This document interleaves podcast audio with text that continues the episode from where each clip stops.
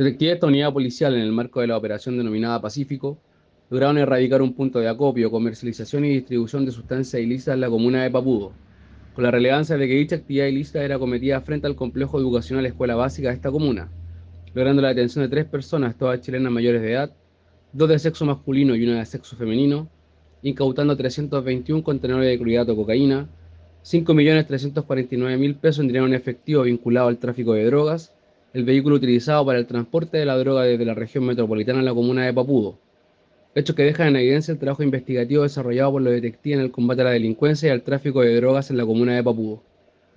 Por instrucción del fiscal de turno de la Ligua, los detenidos fueron puestos a audiencia de control de detención en dependencias del juzgado de garantía de la Ligua